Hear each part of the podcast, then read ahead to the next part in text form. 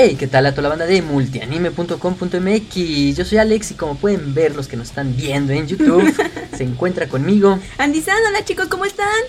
Después de ya un retorno triunfal aquí en multianime.com.mx, nos acompañará en este multianime series y cinema número uno, el primer programa ya oficial como tal, en este tu podcast de cine y series que no te debes de perder. ¿Qué vamos a ver hoy, Andy? Como tema principal tenemos el top 10 que acaba de lanzar Twitter con las películas más comentadas de este año. Y pues puede que ahí estén tus pelis favoritas, las que causaron más controversia, las que a lo mejor no gustaron tanto. Quién sabe, si quieres saber todas las opiniones y así, pues quédate a escuchar el podcast y sigue viendo el video. Ya la escucharon, comenzamos.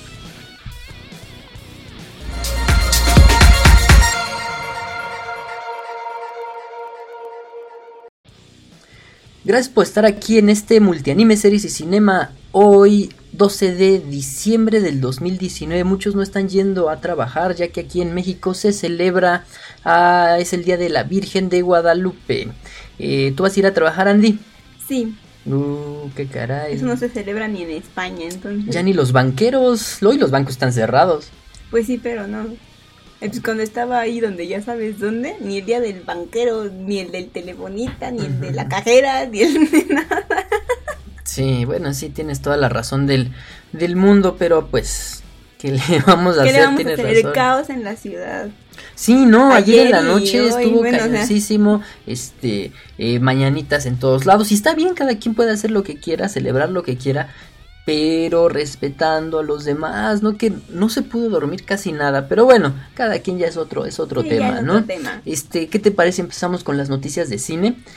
Va, Eh, a ver. ¿qué Vamos a empezar tienes? con el tráiler de Wonder Woman 1984. Uh, súper esperado ya en este año el trailer, por lo menos, para Sí. ver la película y pues a ver cuándo se estrena, Aaron. Eh, se estrena en junio, junio del 2020. Podemos Buen ver nuevos, sí, podemos ver nuevos, nuevos pósters. Ay, no, sí, en, en el tráiler, híjole, no, o sea, el vestuario está impresionante. Saca al menos como tres outfits del superhéroe, ¿no? Aparte de su ropita normal, ¿no? Pero saca como tres outfits diferentes de adaptaciones de los trajes de superhéroe de Wonder Woman. Y, híjoles, están, están bien bonitos.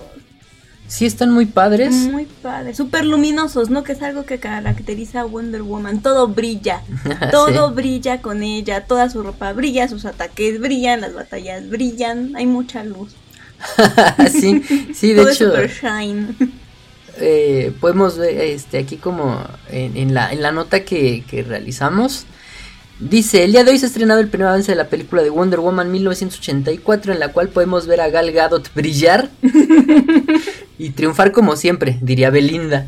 ¿No? Ya ves que siempre dice, triunfando como siempre. Y triunfando como siempre. Pero bueno, este tráiler fue eh, lanzado el fin de semana pasado en la Comic Con de Brasil. Mm, Eh, como hubo- buena amazona. ¿no? Ah, es No, que, como qué detalle, amazona. diría Marcus Phoenix. Sí, tienes toda la razón del mundo, ¿eh?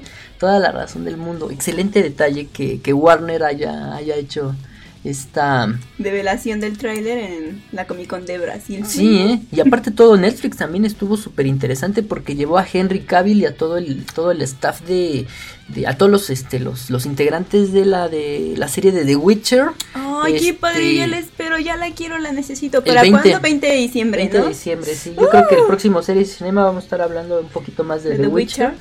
Para Ya que le estén echemos un listos. ojo a o Sí, y digo, estuvo muy buena. También llevaron a. Netflix llevó a Ryan Reynolds para la, su película esta de. ¿Cómo se llama? Brigada, ¿no? Es otra. ¿Escuadrón 6? Escuadrón 6. Ajá, con Ryan Reynolds. Este, Muy dirigida por Michael Bay, el rey de las de explosiones, director de Transformers. Uh, que la 1 y la 2 son las mejores, la Sí, sí, 3, la sí. 4 y la 5. me no. reservo mis comentarios.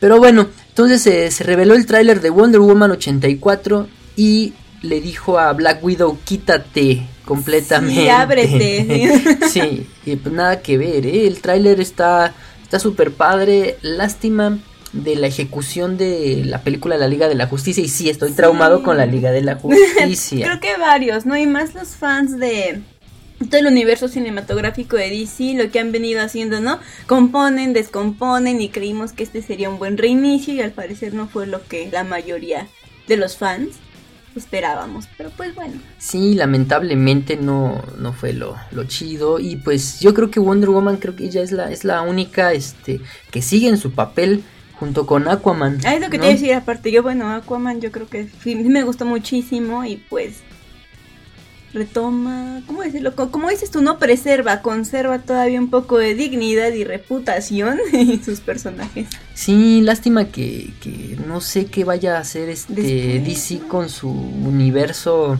eh, cinematográfico, porque ya ves que, que, tenemos a este, a Pattinson, ¿cómo se llama? Se me ve su nombre, Robert? Robert Pattinson, como el nuevo Batman.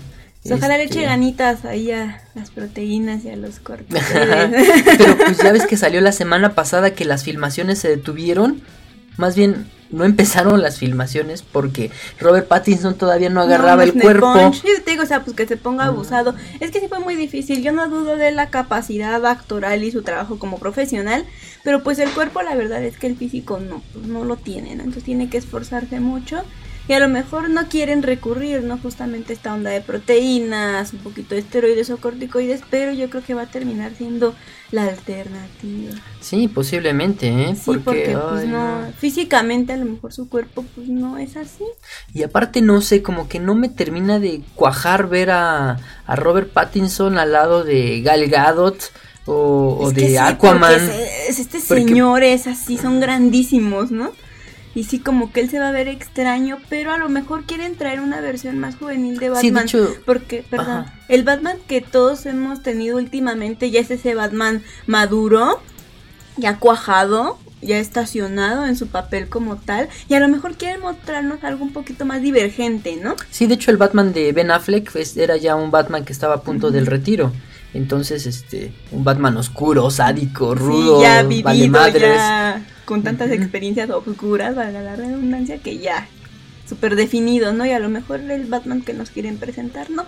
Tal vez dado al, dado al, ¿cómo decirlo? Al rumbo que han tomado las películas de, de DC, pues a lo mejor justamente quieren esto, ¿no? Un personaje un poquito más controversial, más como más desatadito, ¿no? Pues sí, posiblemente. Y aparte todo, este, digo, tienen un caos en su universo compartido, en su universo cinematográfico, porque deberían de hacer lo que va a hacer ya este Marvel, unir las series con el universo de las películas, porque la serie esta de, de Falcon y este El Soldado del Invierno eh, va, va, a tener este relación con la película de Black Widow y así la serie. Y eso nos encanta. Bueno, yo soy una persona que ama los ligues ama las referencias y ama el, oh, es que esto pasó aquí. Ah, sí, y es que aquí aparte de, de, ser ya una simple referencia, vas a necesitar ver estas series, por ejemplo la de WandaVision, que es la serie de este de la Bruja Escarlata y de Vision, va a estar relacionada completamente con la película de Doctor Strange 2, el universo de la locura. No, y eso obliga a que a lo mejor si alguna película, digo ya hablando mm, businessmente,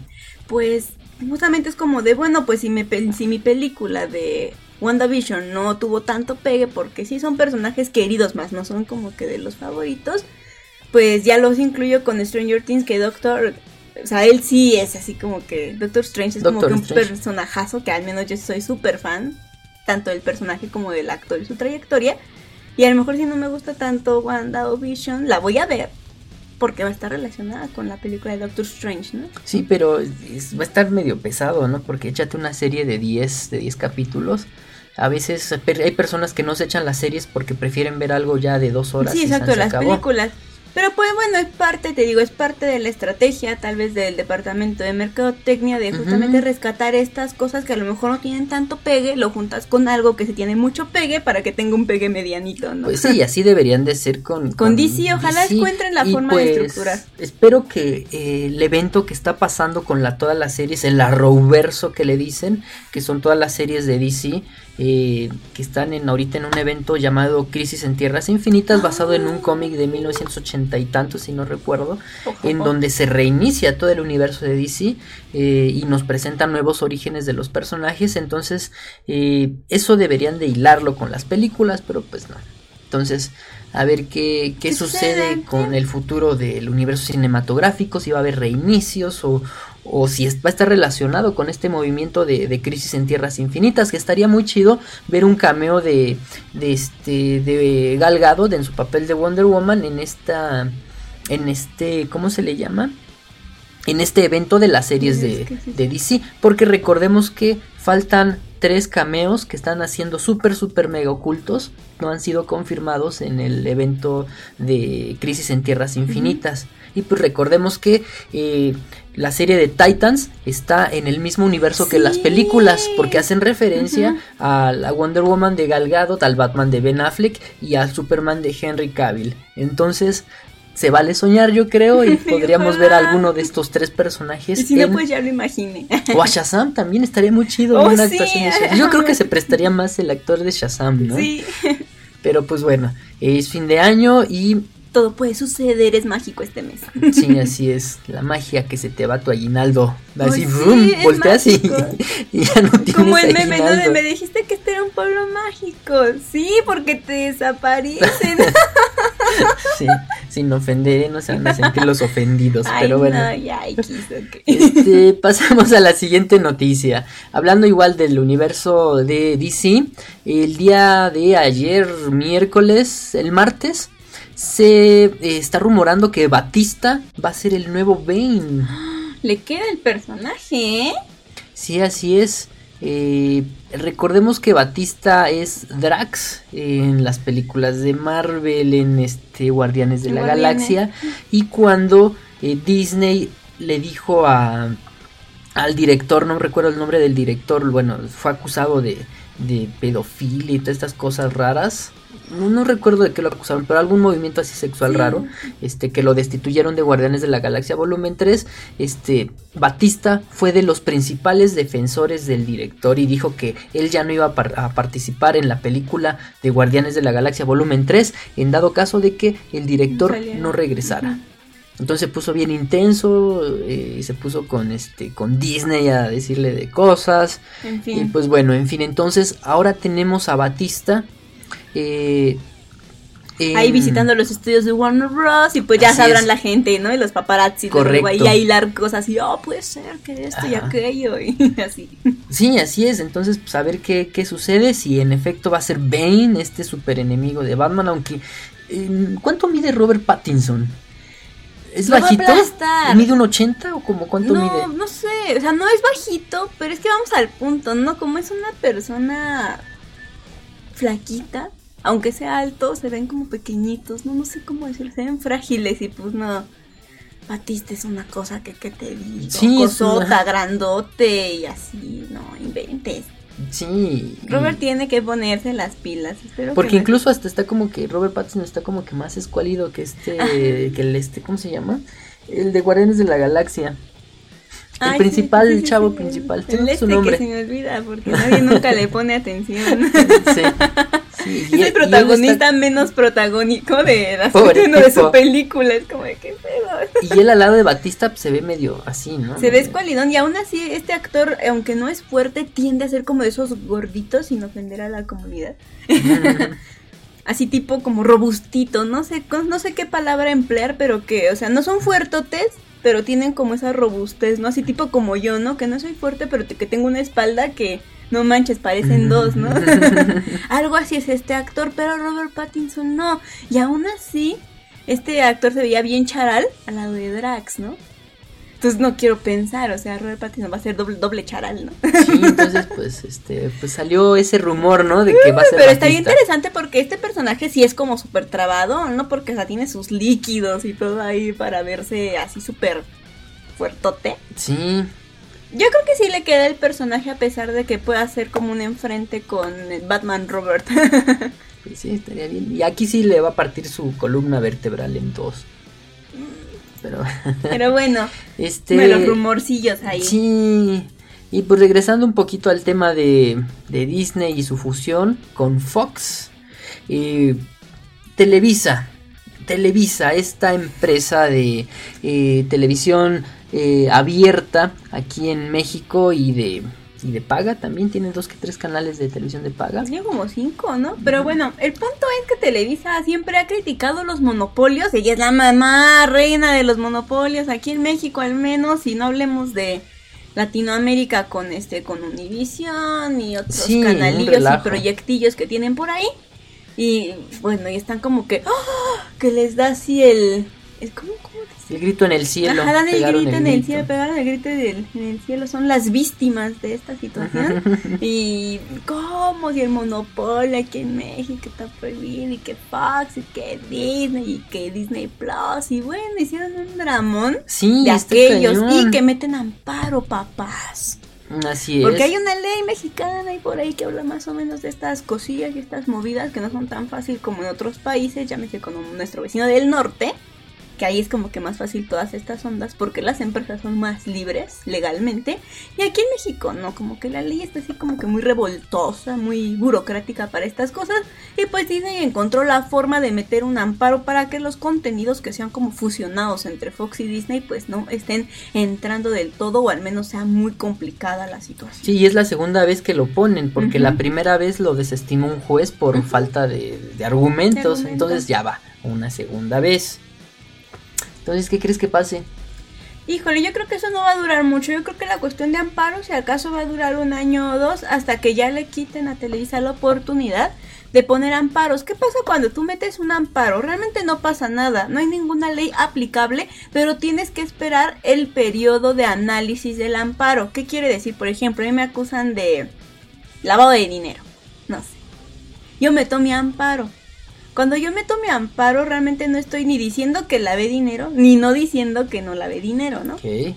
Pero a mí no me pueden meter presa, o sea, porque no soy culpable, pero tampoco soy inocente. Entonces me quedo en ese limbo.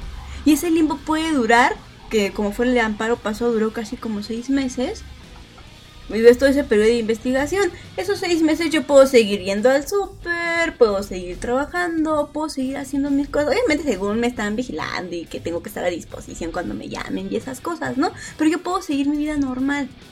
Eso es lo que hace un amparo. Exactamente. Entonces es lo que pasa con ese tipo de amparos cuando lo hacen, cuando lo hacen las empresas.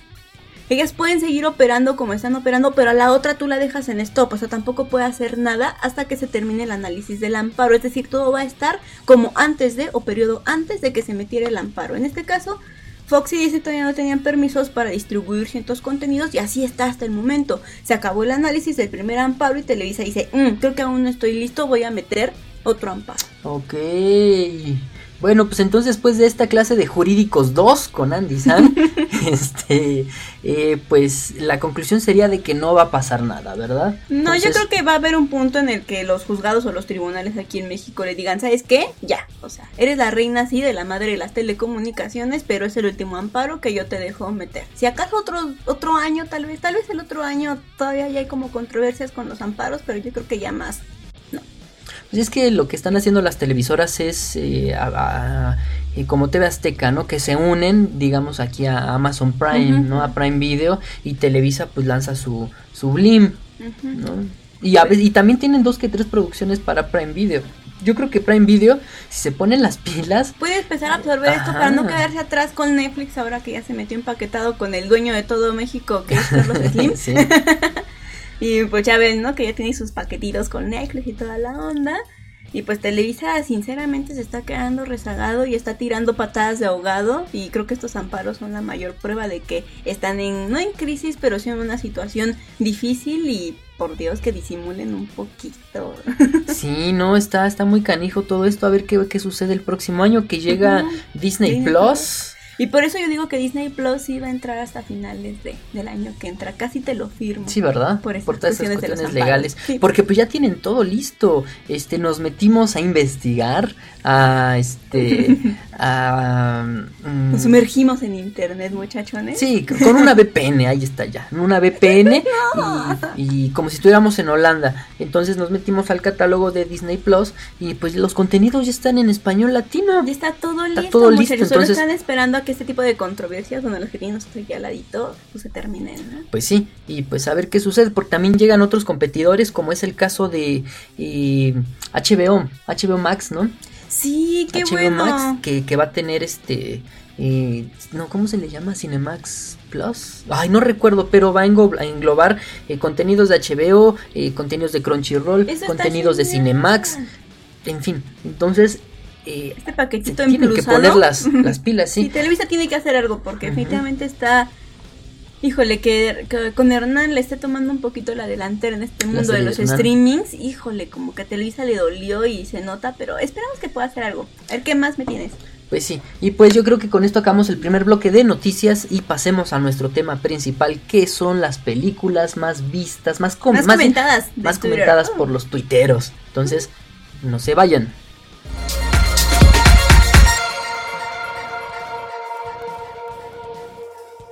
Bienvenidos aquí a Multianime, Series y Cinema en el segundo bloque de este primer programa en donde vamos a estar comentando las películas más Comentadas, para de Twitter.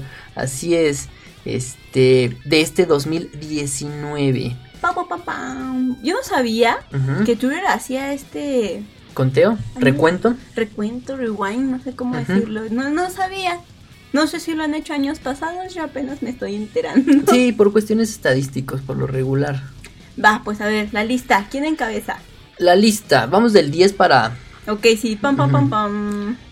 Tenemos a Frozen, Frozen 2. 2, a Yo pesar creo de que porque que... es recientita, ¿no? Por eso a lo mejor ocupa una última posición. No porque sea menos importante, Ajá. sino porque apenas. Y aparte la promoción de Disney empezó en julio, ¿no? Creo, no, en agosto, creo empezó con sí, su empezó promoción tardecito, oficial. no fue como de promoción y ya, ya mañana se estrena casi Así casi, es. ¿no? Pero bueno, tenemos a Frozen 2 súper comentada y pues fue por muchas cositas, ¿no? No es mala onda, pero ya se empezaban a decir que si el personajito este del otro, como de la otra raza iba a ser pareja de Elsa, ya saben, ¿no? La gente Ay, así sí. como que comentaba muchas cosas y ahí se nota, ¿no? Lo tanto, tanto comentado que lo lleva a una posición 10. Correcto, 10, Frozen 2, véanla, siguen cines todavía. En el número 9 tenemos a Star Wars, The Rise of Skywalker, la última película eh, de la... mm, ¿Cómo se le dice a una serie de nueve películas? ¿Nanología? Nanología. No sé. Bueno, la última película acerca de eh, los Skywalker. ¿Crees que se vayan a morir algunos? ¿Rey? ¿Crees que se muera? ¿O Kylo Ren? Yo creo que Kylo. Porque Kylo es pecador. Sí. Puede que el personaje en esta última película sea redimido. Como que se quería medio redimir en la segunda, ¿no? Sí, se quiso redimir, pero yo creo que dirían el agua ya está derramada. Hay Sí. errores de la vida que no podemos corregir y yo creo que por esta razón Kylo Ren será el muerto que sea bueno que sea la muerte emblemática y sello Que salve de a esta Rey o algo película, así, ¿no? salvando a Rey y ella quedará como la única por decirlo así de este legado de de bueno yo sí creo que es un Skywalker Híjole, quién sabe. bueno, yo sí creo que sí, en lo personal yo tengo esa teoría desde que salieron como que el primer retome de esta, Ujú. de la saga.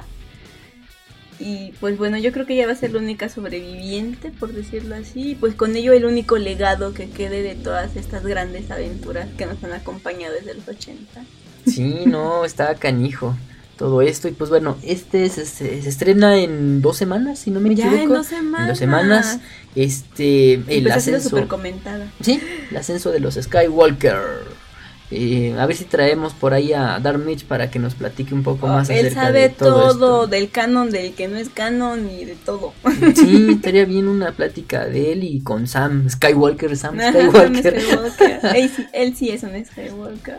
Eh, Ahí que ellos echen ahí un- una Un platicada dúo. con ustedes. Ujú. Porque yo no sé mucho, la verdad. Sí me gustan, pero yo me Hasta quedo ahí. en las pelis Ajá. y hasta ahí. Sí, nada del universo extendido Sí, que que, no sé está- está- Me gustaron las crónicas, unas que salían en Cartoon Network. No sé si Cartoon Network igual las produjo. la- las guerras de Del los clones. las de los clones. Las crónicas de los clones. Esas sí me encantan. No sé si son del canon o no, pero me fascinan. Está chido, creo que sí es canon, ¿eh? Mm, me encantaron esas. Pero bueno, ya. Pasemos a la posición número 8. ¿A quién tenemos, Kira? Sí. Ahí va la posición. Pacha, padre. la, la 8 es una de terror. Este It capítulo 2. Justamente súper controversial por el tema de que es este un, un retomo, ¿no? Un remake. Y obviamente sí, nunca va a faltar la comparativa, ni las expectativas, ni nada. A mí me gustó, sin embargo me sigue gustando más el capítulo 2 original, por decirlo así. Ah, ok. ¿Tú qué piensas? Eh, pues está. Vi un eso súper débil. Sí. ¿O será que yo antes era muy joven y literalmente sí me daba mucho miedo y ahora a lo mejor ya no me da tanto miedo? Posiblemente sea por ahí porque tampoco. Digo, yo era que niña causa ahorita terror, ya. terror, ¿no? Estuvo mejor. Causa su- estrés. Causa estrés, sí, posiblemente sí causa estrés. A mí la escena que este me hizo brincar un poquito fue la del leñador. Ay, sí, no inventes. Que aparece de la nada. ¡pum! No, estuvo genial. Y qué bueno porque estos efectos no podían lograrse en los años que se hizo la, bueno, el primer It. Y hubiera estado genial verlo en el antiguo It al leñador, porque en el libro es una escena, un, un pasaje, por llamarlo así, súper estremecedor y así. Sí. Y en esta, en este remake lo retoman de una forma muy, muy genial. Y sí creo que de las, de las escenas y de las partes mejor logradas que por recursos y por efectos de épocas anteriores, pues aunque uno quisiera, ¿no? Pues no había forma, no había el cómo. Y esta vez pues lo hacen y se llevan un like por ahí. Sí, por está eso. muy chido. Lástima de su duración, ¿no? Yo la sentí. ¿Cuánto duró? ¿Dos horas y cacho? Dos horas y media, ¿no? Casi. En la recta final, eh, cuando ya bajan a, a atacar a It, a enfrentarse a It de manera definitiva, este, yo creo que fue un poquito tediosona, ¿no? Sí, porque explicaron a demasía el ritual, que no me acuerdo cómo se llama, perdona Ajá. mi chipawi, no, no, no me acuerdo muy bien la verdad. Creo que explicaron demasiado el ritual y al menos todos los que vimos y ya sabíamos que este ritual era, si no falso, al menos no efectivo. O sea, ya lo sabíamos, como para qué lo explicas y, y tan de algo así. Bueno, no, no sé por qué lo explicas tanto si al final de cuentas no va a tener mucha relevancia. Si Pues lo vas a explicar es porque a lo mejor dije, a lo mejor, como lo hablaban mucho, dije, a lo mejor esta vez sí lo, sí le dan una importancia, ¿no? A este ritual, a lo mejor sí tenga una semblanza, ¿no? Algo importante, pero no. Su papel sigue siendo como en It 2 pasada, ¿no? Como que sí te con- se agarro de pretexto el ritual y pues lo hacemos y a ver qué pasa, ¿no? Pero fue igual de trivial, por decirlo así. Sí, como que no terminó de convencer. No, no terminó de cuajar. Así lo es. vencieron súper fácil. Lo bueno, yo, yo sentí que fue fácil.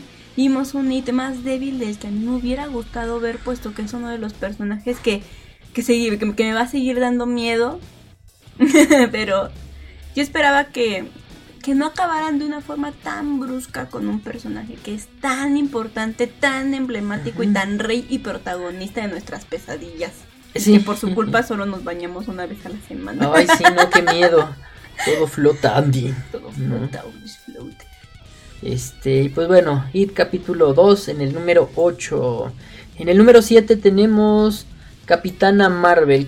Captain Marvel se estrenó en, a principios, A principios de año, ¿no? justamente después de la parte esta de Infinity Wars, justamente como que venir a, a explicar y cerrar algunos ciclos con respecto Antes a de- la conexión ah, de sí, la después Tierra. de Ni fue Infinity después, War, ¿no? Bueno, o me- o estoy mal. No, sí, sí, después de. Infinity War, después vino Capitana Marvel y este, y después Endgame. Ajá, cerrar les digo como algunos ciclos y así. Y yo creo que por eso fue muy comentada.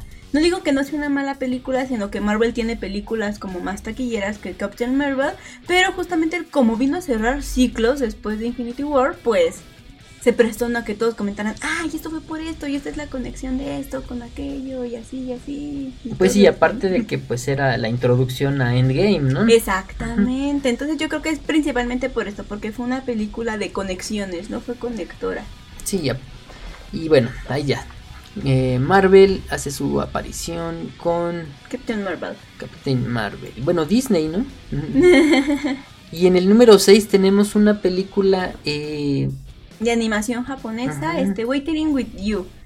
Se ve súper tierna. Yo creo que Makoto Shinkai es de estas personitas que hacen todo súper tierno. Este es, es una perspectiva del amor juvenil muy diferente a como se ha vivido en estos tiempos, ¿no? Que para mí el amor juvenil aquí en México, pues es que a los 16 ya tengas novio y en dos semanas tengas otro y a así, los 12 ¿no? años. Ya bueno, no hablemos de otras cosas, ¿no? Yo- pero No es que yo sea escandalosa, ni mucho menos, pero pues en mis tiempos las cosas no eran así, ¿no? Y me sorprende, no me espanta, pero sí me impacta, ¿no?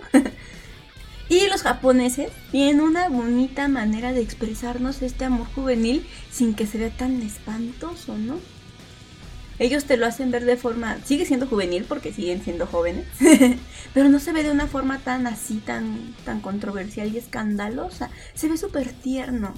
Te lo plasman de una forma tan tierna, tan mágica, tan llena de experiencias. Y Waiting with You ya es una de las películas que, al menos de Makoto Shinkai, mejor colocadas mundialmente. Antes la animación japonesa se quedaba, o era muy de nicho, ¿no? Se quedaba en Japón, Sí. en el público de nicho. Sí, a pesar de que dicen, no, no la hemos visto, dicen que es eh, menos poderosa que su antecesora, la de es que Your Your Name. Name, fue todo un golpe mundial, ¿no? Bueno, Que por cierto la puedes ver en Netflix, ¿eh? Está Your en Netflix, Your Name. Netflix.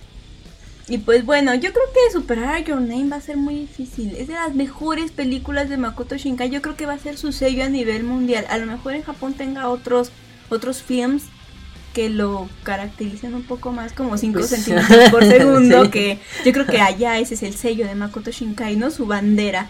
Pero a nivel internacional yo creo que Your Name se volvió su, su estandarte y creo que va a ser muy difícil superar eso. Sin embargo, el intento lo hace con Waiting With You y pues obviamente ese es el tema que hace que sea tan controvertida y tan comentada. Sí, todas que se estas compara con su antecesora. Así Así, es. ¿qué se espera de ella? ¿No? Algo tan bonito y tan profesional como Your Name, ¿cómo va a ser superado, no? Pues ya se va a estrenar, ¿no? En este, bueno, se estrenó en el festival, no sé qué, de aquí en México, en un festival de estos, este, de cine de arte. Y curiosamente a los dos, tres días se filtró la película en internet. Ay, México, Entonces no sé, dueles. no sé cómo estuvo el desmadre. Pero pues qué casual, ¿no? Que se estrena aquí en México en un festival de arte y aparece en internet a De los dos, tres casual. días. Ay, bueno, miren, ya. Pero pues, quién sabe. En fin. Eh, vamos a esperar a que Salga cual debe de en el cine, sí, porque es una película que gracias a todo el, el equipo de Makoto Shinkai, eh, los escenarios, las escenas, El videoclip, tiene que ver el videoclip del tema de la película. Híjole, literalmente y es una obra de arte.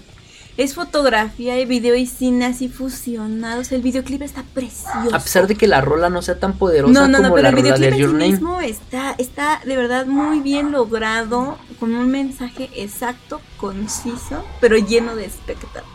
Sí, ¿cómo se llama el, el- el que canta? Este son Rad, Radwimps, Radwimps, algo La así. verdad no me acuerdo. Aquí Soy está. pésima con los nombres Sí. y lo sabes. tú. Ese es el mismo eh, grupo que tocó la rola de Your Name, Ajá. eh, que hizo la banda sonora de Your Name. Ujú. Y pues esperemos a ver qué tal. Dicen que hay una escena de fuegos artificiales que se ve sublime en 4D. Ay, ojalá. Ay, por Dios, amo esas escenas de juegos artísticos. Creo que es el más esperado, ¿no? De la animación japonesa. Yo creo que no puede faltar la emblemática cita en una colinita y viendo los juegos artificiales. Creo que son de los momentos más románticos y simbólicos de toda animación de romance Sí, japonesa. No eh, puede faltar la escena de los juegos artificiales. Fíjate que la escena de fuegos artificiales que más me ha gustado es de la película. La de luces eh, en el cielo. mm, Me quiero comer tu páncreas.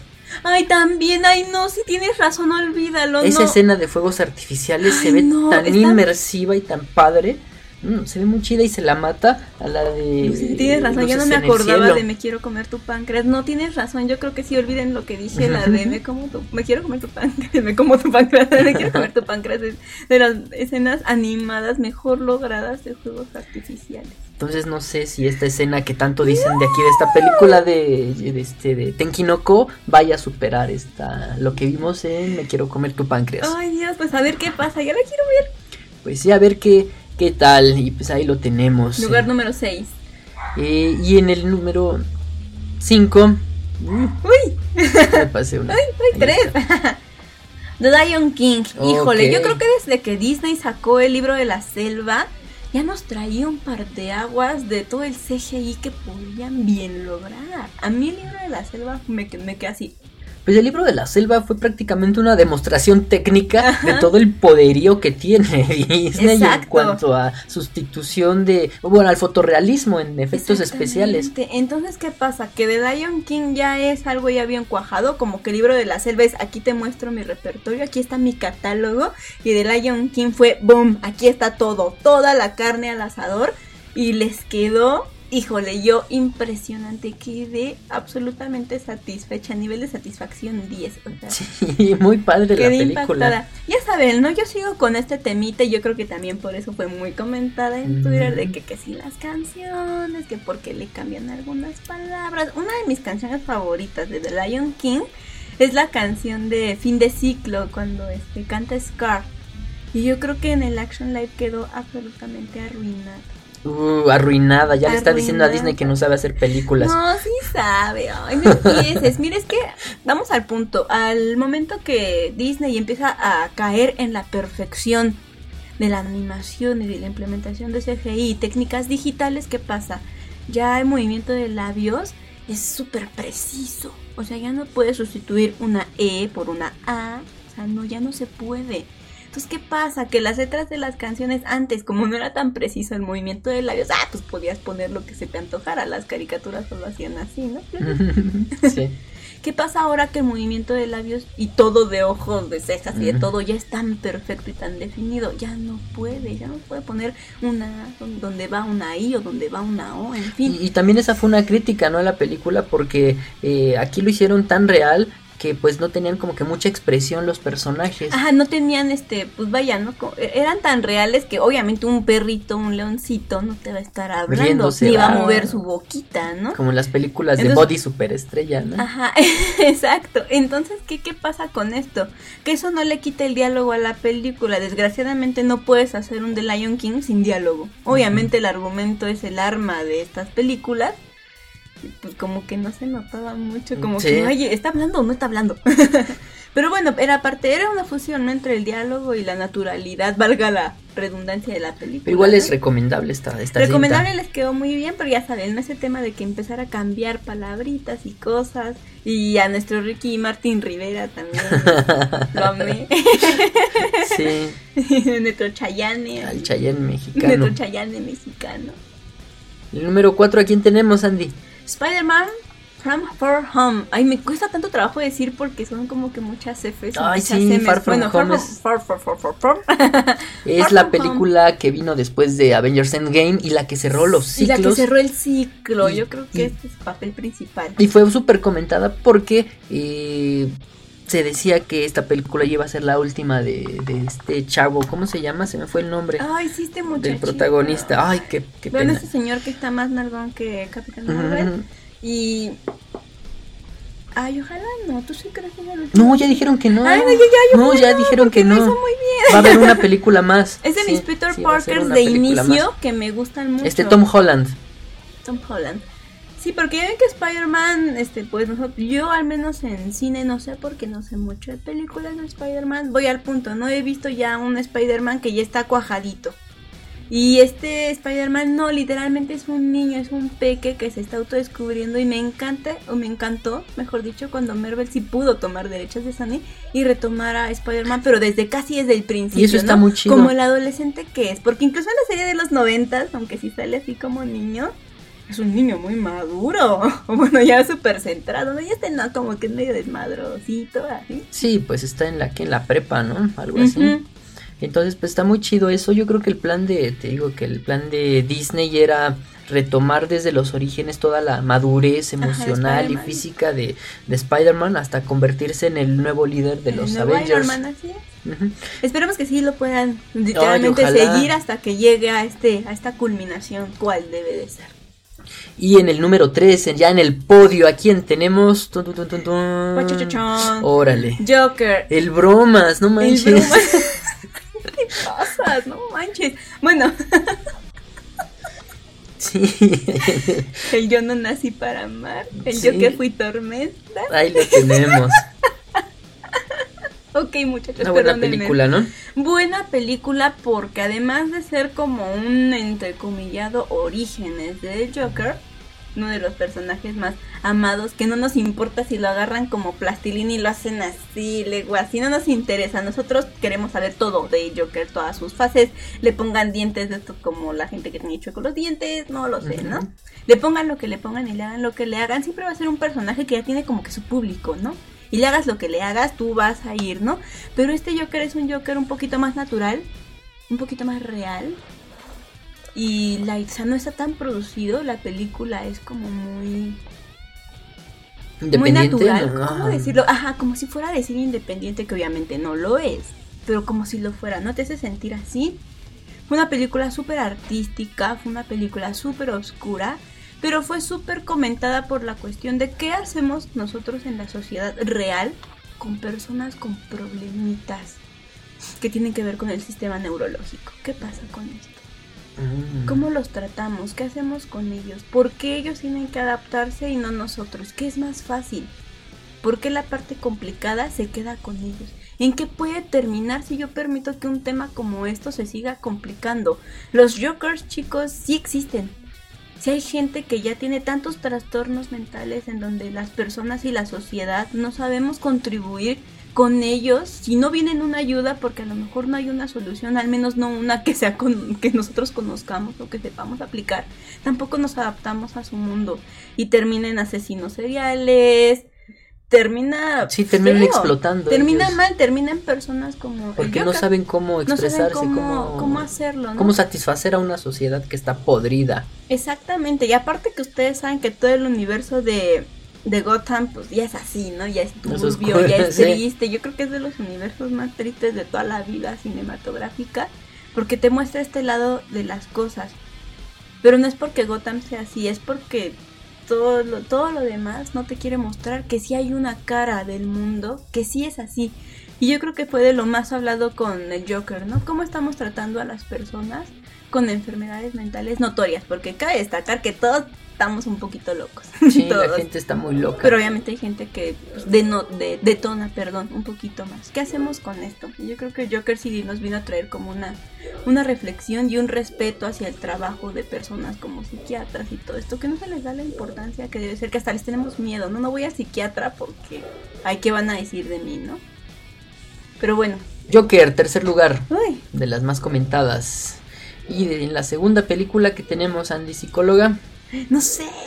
Oh, Toy Story 4. Toy Fue súper hablada 4. porque nadie la esperábamos. Por enésima vez No, ¿eh? creíamos que Toy Story 3 había sido un cierre perfecto, un cierre bonito. Yo me habría quedado con ese final. yo me quedo con la sinceramente. 3. Yo me Para mí Toy Story final 4 de la no 3. existe. Sí, ese final fue como que de los más bonitos. Todos lloramos. Creímos que no íbamos a poder llorar más. Y nos Aunque dice bueno. que si te doy una patatada en la espinilla, apuesto a que lloras un poquito más. El final de Toy y el final, 4. híjole, fue así de no manches. Y esta sí ya según va a ser la última. Según. Aunque se presta para que haga muchos spin-offs, ¿no? Porque queda totalmente abierta a sí. las aventuras de, de, De Woody. Woody. Y eso, y yo creo que también fue muy hablada por el finalcito que hicieron como alterno. Y ese de que nada más está así como en, En como en bocetos. bocetitos. Ajá. Eso sí es un final feo. Si ya no me acuerdo. A ver, recuérdanos ¿Te lo a todos. cuento? Sí, recuérdanos a Ay, todos. Pues ya ves que ya está este Woody con Betty en la, en la feria, ¿no? Con su zorrito este que es como para conducir y así. Y ella encuentra una niña. Sí, es cierto, ya me acordé. No, no, no. Y no. es bien feo porque No. Betty lo convence durante toda la trama de Toy Story 4 de que está bien chido ser un juguete libre, ¿no? Que si algo, lo que sea, esa magia que hace tener vida a los juguetes, les da justamente esto, el libre albedrío, que eso, aguas, en esta peli, o sea, esta peli no es para niños. Sí es para niños, pero tiene muchos toques filosóficos de la existencia, del uso de la conciencia, uso de voluntad, La de toma de libertad, decisiones. toma de decisiones, este, individualidad, decisiones en conjunto, prioridades. Toca muchos temas, al menos de, epistemología de primer grado, ¿no? Y, y Betty es la que pone estos temas. Los juguetes normales, comunes y corrientes, llámese Buzz, Woody y toda la pandilla, no los piensan, ellos son juguetes. Y Betty te dice, no, güey. Porque si yo tengo decisión, pues por algo es, ¿no? Pues vamos a decidir. Si pensamos, pues vamos a pensar. Si tenemos conciencia, vamos a razonar, ¿no? Y ella invita a Woody a que se vaya a este mundo de vamos a vivir solitos, sin depender, sin satisfacer absolutamente a nada y a nadie más que a nosotros mismos. Así Y es. que de repente en este final alternativo, ella que lo convence de dejar a su niña, a Bonnie, ella lo, y de repente diga, ay no Woody, ¿sabes qué? Creo que estoy lista para otra vez tener un niño. Woody se quedó solo. Y Woody se queda solo. Qué mal pe. Ese final yo creo que yo creo que por eso fue tan hablada la peli, ¿no? También, porque es como de No, ese final sí está rudo. eso está fea. Si quieres llorar y te quieres sentir ya más que triste, sino mal. Sí, ahí te enojas, ¿no? Te enojas, oye, güey, tú me convenciste a esto. Es como si alguien te convenciera de subir el Himalaya y subes el Himalaya con esta persona. Y te dice, ¿sabes qué? Voy a quedar aquí a vivir aquí con los tibetanos. Tú vete. Oye, Güey, ya manches. subimos juntos, vamos a bajar Juntos, juntos, por porque la favor. parte difícil del Himalaya no es subir, señores, es bajar. Esa es la parte difícil. azotón y ya valiste. Exacto, subir te agarras, te resbalas ya bajando, ya no hay vuelta atrás. Pero bueno, el punto de que si es peligroso o no es peligroso es justamente este, este tema filosófico. ¿no? hay cosas en la vida, chicos, que sí hay que hacer como completas, ¿no? O sea, sí, sí tienen que ser un ciclo.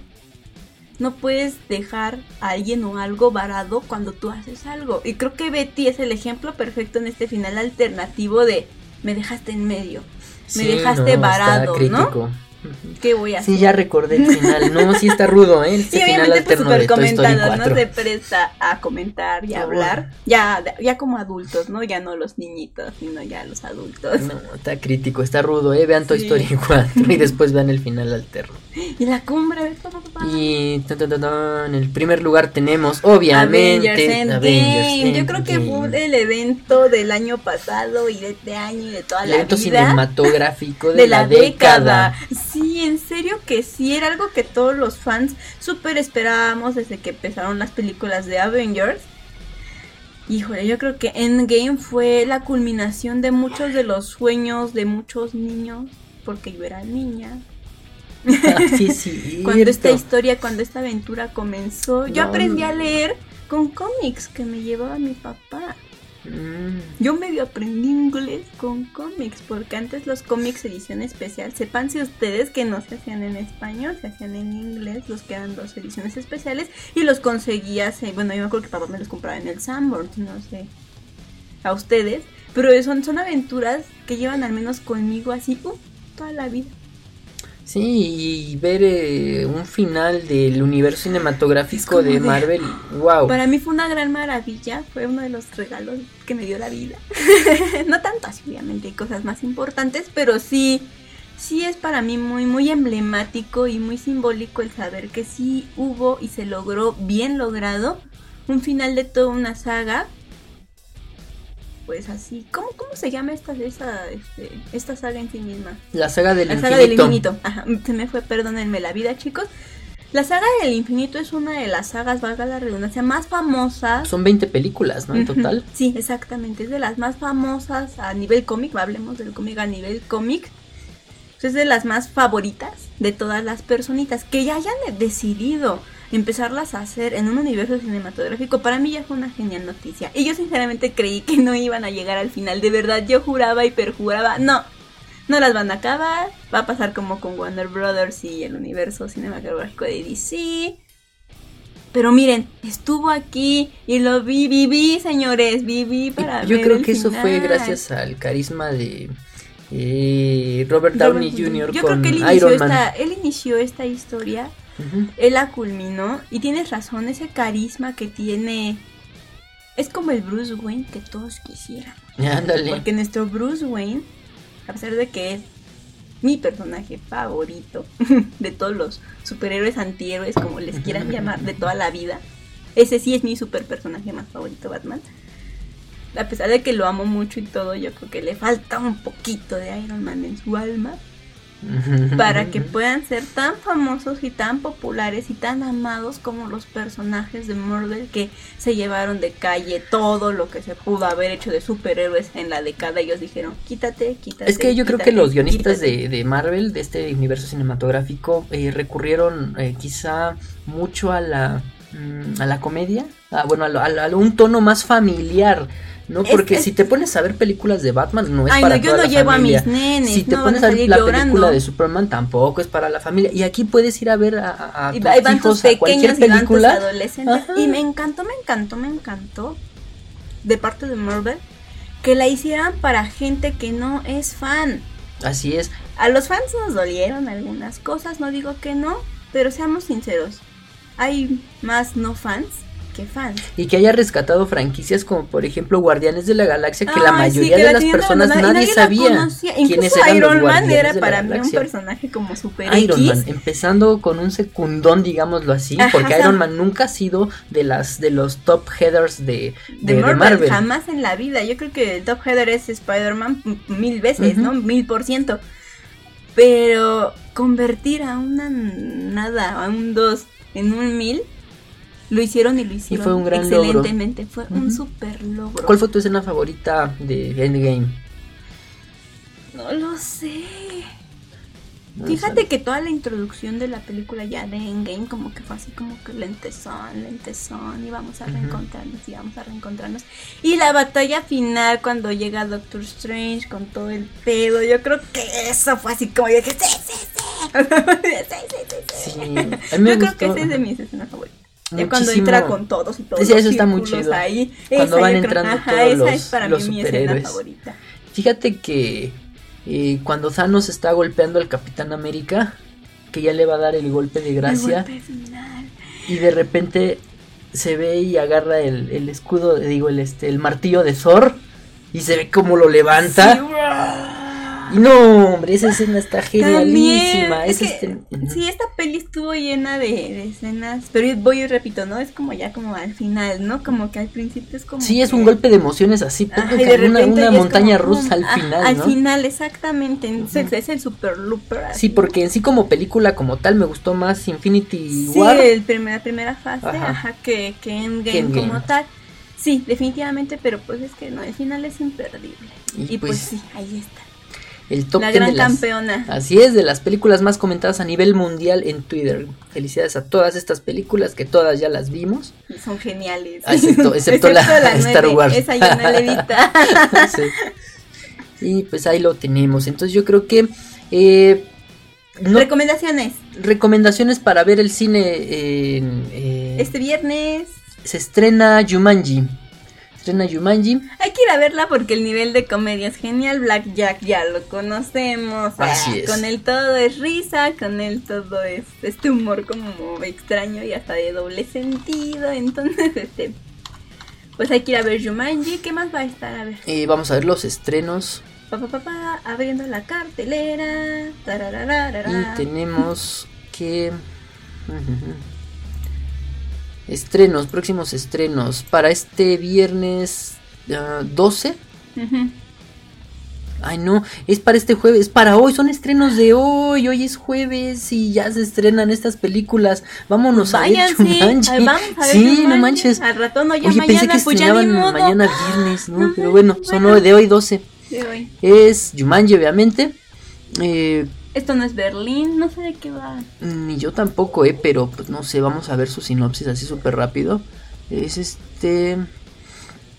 Ciudad de México. Ah, es mexicana. Ay, Perdón, chicos, ay, es que a mí casi no me Mm. gusta, perdón. Vamos a leer la sinopsis. 1986, Ciudad de México. Carlos, de 17 años, no encaja en ningún lugar, ni en su familia, ni con los amigos en la escuela. Pero todo cambia cuando es invitado a un mítico club nocturno donde descubre el underground, el post-punk, la libertad sexual y las drogas que desafían la relación con su mejor amigo Yera. Entonces, es lo típico de las películas mexicanas: sexo, Soy droga rebelde. y rebeldías y todo lo que les enseñan a los chavos el día de hoy, ¿no?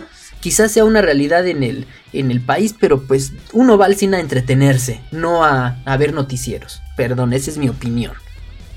Ok, ¿qué más tenemos? Tenemos eh, Secretos de secretos Estado. de Estado. Se ve bastante interesante, ya que se- es, es basada en una historia real, real y nos comenta la verdadera historia sobre una denunciante británica que filtró información a la prensa sobre una operación ilegal de espionaje que hizo la Seguridad Nacional de los Estados Unidos para impulsar a la ONU en, en poder invadir a Irak en el 2003.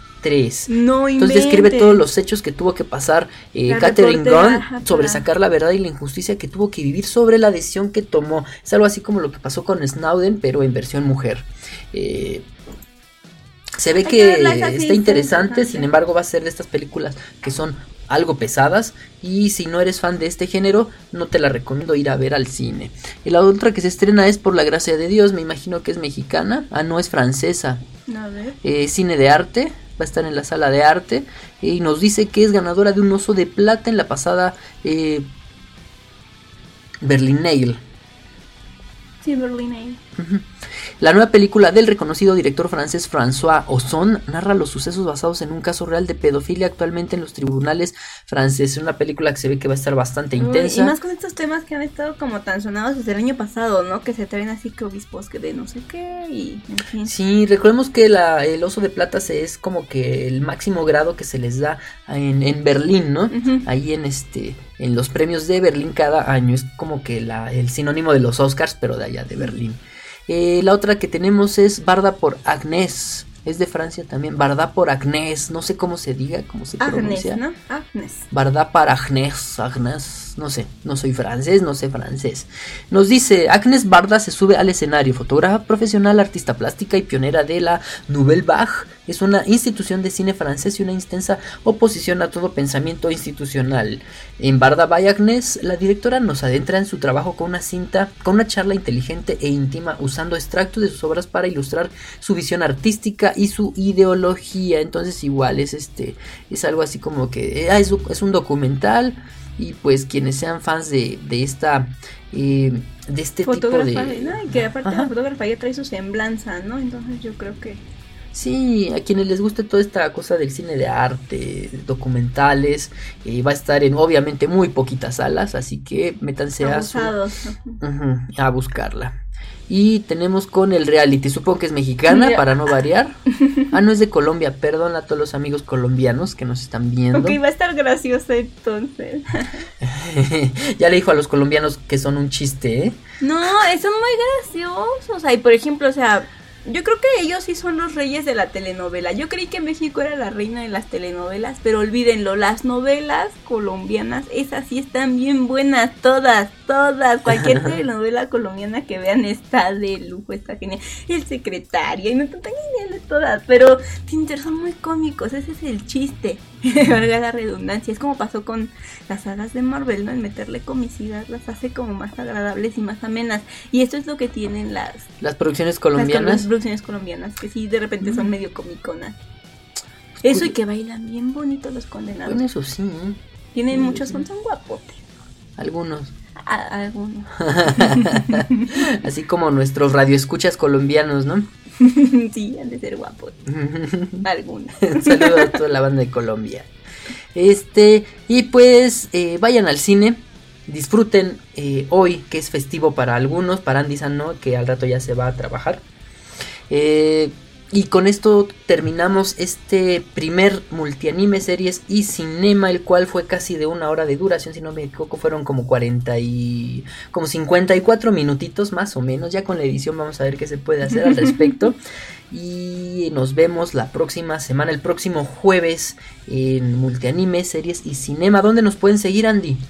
En Multianime Plus, el nuevo canal de YouTube. Los que estén en mi canal viejito, ya migrense, por favor. Ya los quiero acá. Los quiero ver. Extraño, los extraño. Aunque no lo crean, si me acuerdo de, oye, ¿te acuerdas de esta chica? Sí, oye, este muchacho me ha comentado. Pues de seguro no se ha migrado. Así es. Ya migrense, por favor, para que pueda seguir leyéndolos, por favor.